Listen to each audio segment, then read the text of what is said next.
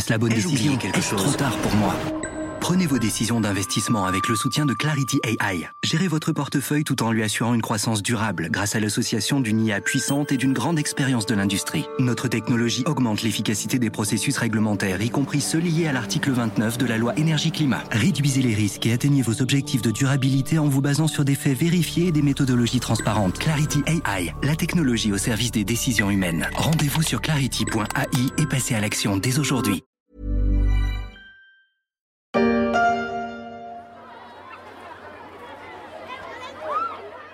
Sur l'Asie, où on cultive les bons élèves, la région truste le peloton de tête du classement PISA, ce programme international pour le suivi des acquis des élèves.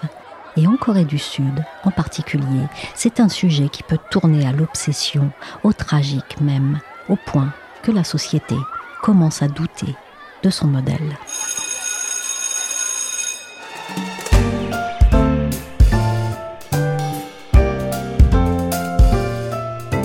Je suis Michel Varnet, vous écoutez La Story, le podcast d'actualité des échos, et pour continuer la série sur les systèmes scolaires qui font la course en tête au classement PISA, on fait étape en Corée du Sud.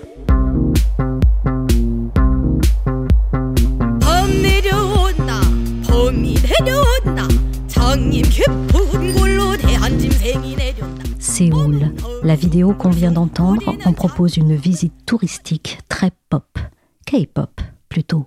Séoul, c'est la fière et flamboyante capitale coréenne. Tout y paraît démesuré. Sky is the limit, pourrait-on dire. Et vous saurez bientôt pourquoi. Dans ce podcast, je dis Sky, car il est un domaine où l'on ne plaisante pas en Corée du Sud. C'est la scolarité. L'excellence est l'objectif, et ça produit de bons résultats au classement PISA. Alors, la Corée du Sud, elle était euh, très très bien placée. Elle était dans les trois premières places euh, de ce classement PISA, donc qui est euh, établi par l'OCDE dans près de 70 pays auprès d'élèves de, de 15 ans. Yann Rousseau est correspondant des échos à Tokyo. Il a fait un reportage sur les systèmes scolaires coréens. Elle était très bien placée en maths, en sciences, un petit peu moins en lecture, tous les classements des années 2000. Et elle a régressé depuis le début des années 2010, mais elle est toujours dans le top 10, hein, le dernier classement qui a été euh, effectué en 2018 et donc publié en 2019. Elle est entre euh, la 3 et la 5e place en maths et en sciences et un petit peu plus loin euh, en lecture. Donc elle est toujours dans le top 10 et elle était dans le top 3 auparavant. Euh, mais elle n'en fait pas un drame. Hein. C'est pas un drame du tout en Corée du Sud euh, cette régression. En Corée du Sud, euh, on est vraiment sur ce système où c'est l'ensemble de la main d'œuvre qui doit atteindre très vite, le plus vite possible, un certain niveau et c'est universel. Vous avez aujourd'hui 70% des élèves qui sont en, lycée qui vont aller à l'université en Corée du Sud. Alors elle a quand même pas mal d'avance pour un pays jeune. Comment et sur quoi s'est bâti le système scolaire sud-coréen et quelle philosophie l'a façonné? Alors, la Corée du Sud, c'est un État euh, en fait très jeune, puisque euh, avant il y avait que la Corée euh, et qui était une colonie japonaise jusqu'à la fin de la Seconde Guerre mondiale, donc en 45. Ensuite, on a la guerre de Corée de 50 à 53 et en 53, deux États indépendants la Corée du Nord et la Corée du Sud. Et à ce moment-là, il faut reconstruire un État. Le pays est ruiné euh, par la guerre, euh, par les années d'occupation. Donc, euh, un nouveau pouvoir se met en place et il doit reconstruire rapidement un État centralisé fort. Et donc, la philosophie de la création du, système éducatif, ça va être d'essayer de rattraper le retard par rapport à l'Occident ou même par rapport à d'autres pays asiatiques et d'essayer d'identifier par le biais du système éducatif très rapidement les meilleurs, les gens capables de constituer la structure, l'architecture euh, d'une élite politique et économique. Donc on va rentrer dans un système euh, très sélectif qui se veut très méritocratique, c'est-à-dire que l'idée c'est que tout le monde a sa chance. Et donc pour ça, on va travailler sur un test qui sera le même pour tous pour que tout, chaque enfant, chaque euh, élève euh, sud-coréen soit à égalité de chance euh, par rapport à, ce test qui va, donc il y a des tests à l'école primaire pour entrer au collège. Et le grand test qui est à la base de toute la scolarité en Corée du Sud, c'est l'équivalent du bac qui est en fin donc de lycée et qu'on appelle le Sunung euh, là-bas, et qui marque donc la fin du lycée, mais surtout qui va vous donner un classement d'entrée dans les universités du pays en fonction du nombre de points que vous allez décrocher à cette épreuve qui est organisée sur une seule journée. Euh, vous allez connaître votre classement et vous allez ensuite pouvoir postuler aux universités, sachant que les grandes universités, les trois grandes universités prennent les meilleurs, ceux qui ont le plus de points. Donc on, est dans cette philosophie. Ensuite, il faut se dire que dans toute l'Asie de l'Est, il y a une euh, composante un peu confucianiste, c'est-à-dire que euh, l'éducation, c'est un moyen de trouver sa place dans une société et de, respecter un certain nombre de codes. Donc euh, voilà, vous allez trouver votre place grâce à l'éducation et ensuite vous allez vous, vous fondre dans ce code. Vous n'êtes pas là pour pour aller euh, dans tous les sens. L'équilibre de la société, cette pyramide, se fait avec cette hiérarchie et l'éducation vous permet de trouver votre place. Et il y a aussi euh, en Asie, et il y avait ça longtemps en Corée, dans ces États asiatiques qui se sont développés un peu plus tard, il n'y a pas l'État-providence comme nous on l'a connu euh, depuis longtemps en Occident. Et donc l'éducation, c'est pour les enfants un moyen d'atteindre un certain niveau social qui va permettre d'assurer la vie de leurs parents une fois qu'ils sont à la retraite, puisqu'on est dans des pays qui pendant très longtemps n'avaient pas de filet euh, de sécurité sociale, que ce soit retraite, santé euh, ou chômage. Et donc le, la, prospérité des enfants et donc le succès éducatif des enfants euh, devait permettre d'assurer la vie des générations, des générations passées, de leurs parents, de leurs grands-parents. Du coup, quelle importance prennent les études dans la société coréenne où je précise 70% des lycéens vont ensuite à l'université? Comment vit-on ça chez les enfants et chez les parents? Alors, il y a une obsession qu'on retrouve à presque nulle part ailleurs, peut-être à Singapour et peut-être dans les grandes villes de Chine, pour la réussite scolaire, puisque votre statut social, votre réussite va dépendre de l'université dans laquelle vous allez entrer à la fin, après votre sunung, donc votre, votre examen.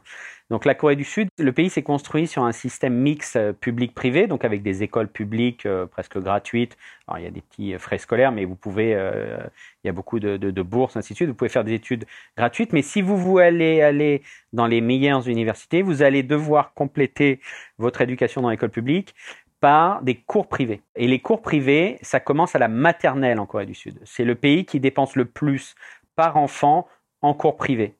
Vous êtes à 40% d'enfants de, maternelle, qui ont des cours privés. Donc ça va être du soutien. On va commencer la lecture avant même le primaire, on va faire de l'initiation aux maths, euh, on va faire de l'initiation à la science, et ensuite, tout au long de votre vie, vous allez finir l'école à 4 heures ou à 5 heures, et ensuite vous allez plonger dans ce qu'on appelle le Hagwon, donc c'est le cours privé euh, de 5 heures euh, jusqu'à 22 heures, puisque le pays a été obligé de légiférer, puisqu'il y avait des cours privés qui finissaient à minuit et des enfants qui devenaient, euh, qui devenaient un peu fous.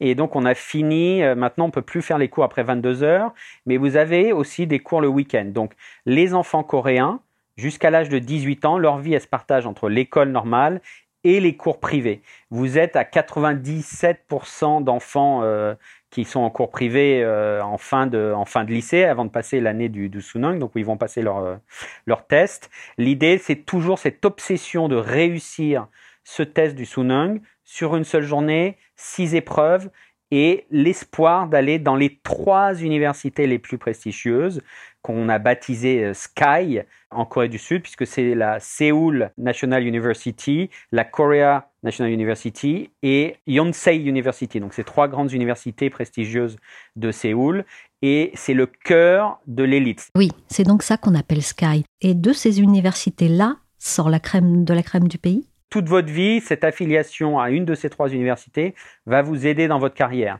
Peu importe les notes que vous avez à l'université, si vous êtes battu, vous avez une très bonne note à votre Sunung et vous êtes dans ces universités, c'est bon pour vous pour toute la vie. Et donc toutes les élites sont issues de ces trois, trois universités avec le plus grand statut social euh, dans le pays. Donc euh, même s'il y a 200 universités, il y en a vraiment trois qui captent tous les postes de pouvoir. Et donc, tous les parents rêvent que leur enfant rentre dans une des universités de la Sky, plus deux universités euh, techniques qui s'appellent euh, KAIST et Postec, qui sont très bonnes universités d'ingénieurs. Et donc, euh, voilà. Mais sinon, au-delà d'un petit groupe, un petit peu comme une Ivy League qu'on aurait aux États-Unis, ou Oxford et, Cambridge en Angleterre, tout est concentré, tout le pouvoir se concentre là, et donc tous les enfants se battent pour le Sunung. Donc, toute votre scolarité depuis la maternelle, c'est de la préparation au test pour euh, le, Sunung que vous allez passer quand vous aurez 18 ans. Donc vous êtes sur 12, 13 ans de préparation à un test. Donc entraînement à des tests. Le Sunung, c'est essentiellement du QCM, plus des épreuves d'anglais, mais pas de rédaction ou de discussion, purement de la compréhension. Euh, donc on vous fait écouter un texte et vous devez répondre euh, à des questions Ce qui laisse, on en parlera peut-être, mais ça donne des, le jour du test, c'est un jour clé, c'est au mois de novembre, le jour du Sunung, tout s'arrête dans le pays tellement c'est central dans tous les systèmes éducatifs du pays. 동급생이 죽었습니다. 학생 하나 때문에 다른 애들이 피해를 봐선 안 되죠.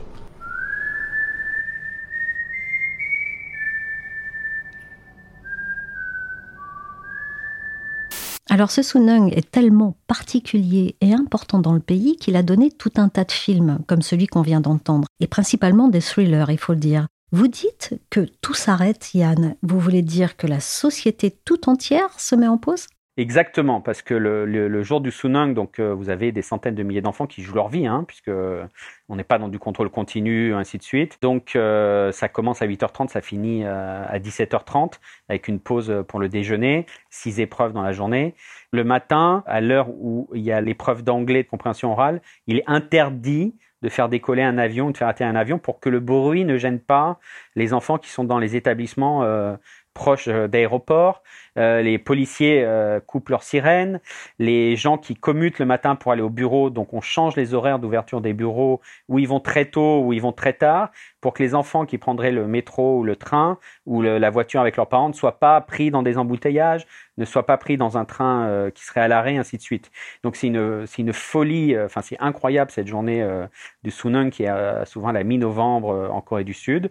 Donc vous avez vraiment le pays qui s'arrête. Souvent les parents euh, des enfants qui passent le Sunung, ils prennent un jour de congé pour aller prier ce jour-là et faire des offrandes ou au temple bouddhiste euh, ou à l'église, parce qu'il y a beaucoup de catholiques euh, en Corée du Sud, et ils vont prier pour que leur enfant ait une bonne note au Sunung puisqu'encore une fois, on est dans ce système qui fait que toute leur vie pourrait jouer là. C'est-à-dire qu'ici, ils finissent dans une des universités prestigieuses, toute leur vie est tracée jusqu'à jusqu'à leur retraite, bon salaire, euh, bon statut social, euh, il y a une forme de, d'endogamie, donc les mariages se font entre les gens qui ont fait Sky.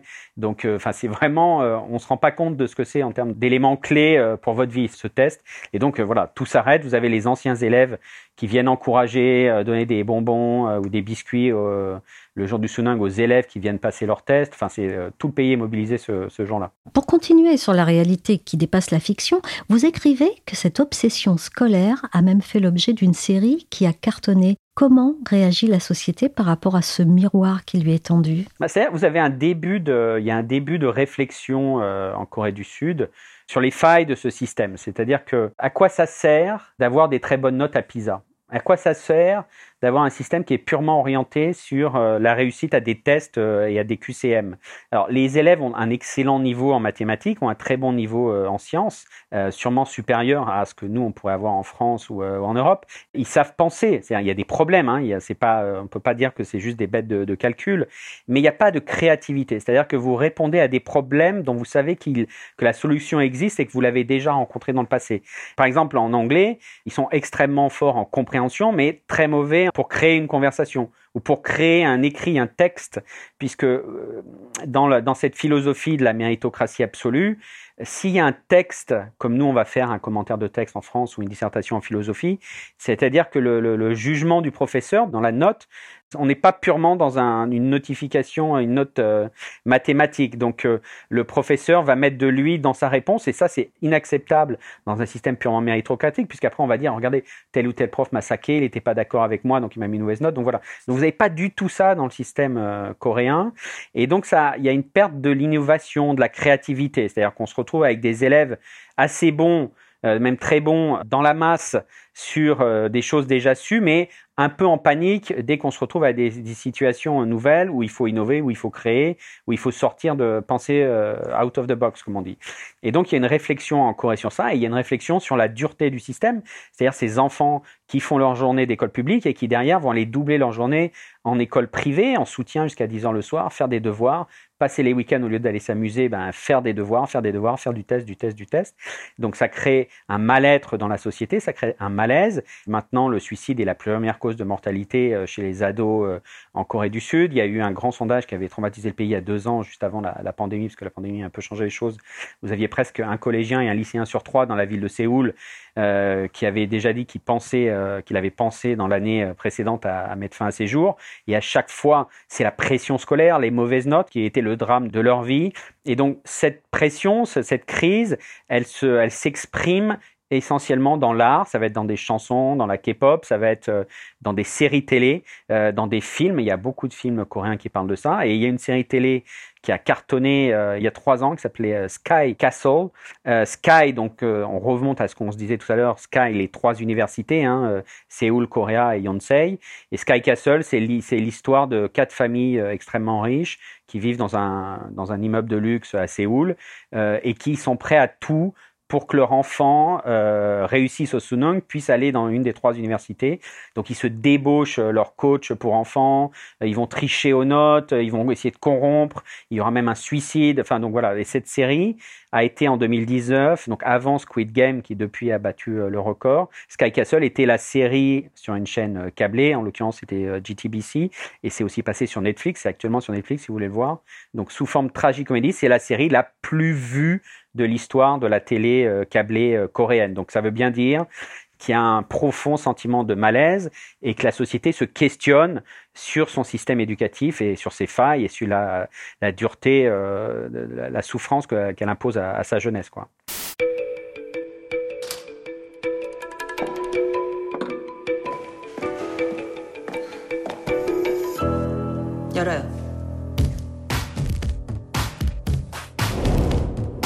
그녀들이 사는 곳 스카이캐슬 11월 첫 방송. Alors c'est un peu fou, oui, parce qu'on parle là de trois universités seulement. Donc ça concerne une portion infime des élèves. C'est 2% des lycéens seulement. Mais tout le système est orienté avec l'espoir que vous allez être dans les 2%. Alors ensuite, vous avez, euh, il y a 200 universités, donc euh, il y a d'autres enfants. Euh, votre vie n'est pas complètement finie, si vous voulez. mais la, la, Corée est une société extrêmement hiérarchisée, avec la pression du, du statut social pour vos parents, pour pas les décevoir. En plus, c'est le taux de fécondité le plus faible du monde maintenant, la coréen. Vous êtes à 0,8 enfants par famille. Donc, euh, vous avez, faut imaginer, les deux grands-parents de chaque côté, les parents, tout le monde mettant la pression sur un seul enfant qui est la fierté de l'enfant et on va débloquer des fortunes chaque mois pour qu'il ait les meilleurs cours privés. Et donc voilà, vous avez l'enfant, il, tend vers ça. Et euh, alors il y en a d'autres qui feront d'autres universités. Il n'y a pas de honte, mais si vous voulez, dans la lecture coréenne, si vous n'êtes pas dans Sky, eh bien, euh, vous avez assez peu de chances d'arriver à des euh, à des postes de responsabilité dans les boîtes les plus prestigieuses, ou à faire de la de la politique à un très haut niveau, ou à être dans la haute administration ou dans les grandes institutions. Puisqu'après, ces, ces entreprises, ces, ces gens-là, on en est tellement bavé qu'ils se cooptent, si vous voulez. Donc, euh, si j'ai un CV entre un très bon élève d'une université de de seconde zone, mais qui a l'air d'avoir des bonnes performances, mais un élève qui a fait euh, Kaist ou qui a fait Yonsei, eh bien c'est plutôt lui qui va l'emporter, du fait de cette espèce de cooptation qui existe, euh, de l'affiliation toute votre vie de, ce club des, des Sky. Donc voilà, vous savez que vous pourrez progresser dans la société, mais vous n'arriverez jamais au niveau en haut. Euh, donc voilà, donc ça peut paraître euh, cruel et injuste hein, vu de l'extérieur, mais c'est comme ça en, Corée. Et donc les gens, voilà, il y a une, si vous ne rentrez pas dans Sky, il y a quand même, il y aura une déception, mais c'est effectivement si vous avez 70% d'élèves qui rentrent à l'université, il y en a que 2% chez Sky, donc ça veut dire 68% qui sont ailleurs. ils trouveront une place, mais ils auront beaucoup de mal à grimper les échelons euh, vers le top du système social euh, coréen. Donc une bonne place au classement PISA, c'est pas si rose? Oui, la place à PISA euh, en Corée, elle est pas, ils en font pas une obsession comme nous, si vous voulez. PISA, c'est vu comme un drame plutôt dans les pays occidentaux, mais pour des dimensions politiques, c'est-à-dire pour montrer du doigt le soi-disant échec des systèmes scolaires en France, aux États-Unis, en Angleterre, on va dire euh, oh là là, regardez les pays d'Asie de l'Est, la Corée, Singapour, euh, la Chine, Hong Kong, ils font beaucoup mieux que nous. Mais eux ici voient pas Pisa comme un succès particulier, ils ils en font pas une fierté. Donc c'est-à-dire nous on projette nos peurs sur le déclin de nos sociétés occidentales et on veut tenir pour preuve des résultats de, PISA. Regardez, c'est la preuve de notre déclin, c'est la preuve qu'il faut qu'on rebondisse. Mais c'est une perception. Si vous voulez, en Asie de l'Est, ils sont pas là à se, à se régaler ou à se préparer pour PISA. C'est pas ça. Euh, il se trouve que leur système en Corée de contrôle, d'automatisation des réponses en anglais euh, et en sciences correspond à peu près, enfin correspond assez c'est assez proche du phénomène de test PISA. Donc c'est purement, euh, c'est par hasard. Eux ne se préparent pas à PISA, mais le test vers le Sunung ressemble à PISA et du coup ils sont, ils, sont bien plus performants euh, que nos élèves français qui sont pas du tout habitués à, ce genre de test par QCM. Merci à Yann Rousseau, correspondant des échos en Asie, pour cette découverte des obsessions scolaires coréennes et la révélation de certaines des nôtres. La série se poursuit demain, toujours avec Yann, toujours en Asie et toujours plus près du sommet du classement PISA, à Singapour. La story s'est terminée pour aujourd'hui. Cette émission a été réalisée par Nicolas Jean. Vous pouvez nous retrouver sur toutes les plateformes de téléchargement et de streaming de podcasts, comme Apple Podcasts, Podcast Addict, Castbox ou encore Deezer, Spotify et Amazon Music. Pour suivre l'actualité, à travers nos articles, nos analyses ou encore nos enquêtes, rendez-vous chaque jour sur leséchos.fr.